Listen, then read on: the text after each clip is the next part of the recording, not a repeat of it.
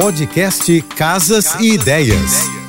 Dicas de arquitetura e design para decorar sua casa com Manu Miller. A sobreposição de tapetes vem sendo tendência. Trata-se, assim como a própria expressão explica, de sobrepor um tapete sobre o outro. É um recurso de mesclar diferentes modelos de tapetes, deixando o espaço mais acolhedor e com mais personalidade. Imagine que você tem um tapete muito pequeno para sua sala. Nesse caso, a sobreposição cai muito bem com a colocação deste tapete sobre o outro, aumentando a área de piso coberta. O importante é que o resultado final fique em harmonia com o ambiente. Para conhecer meu trabalho, já sabe, me segue no Instagram, arroba Márcia e Manu Beijos e até amanhã. Você ouviu o podcast Casas e Ideias. Dicas de arquitetura e design para decorar sua casa com Manu Miller.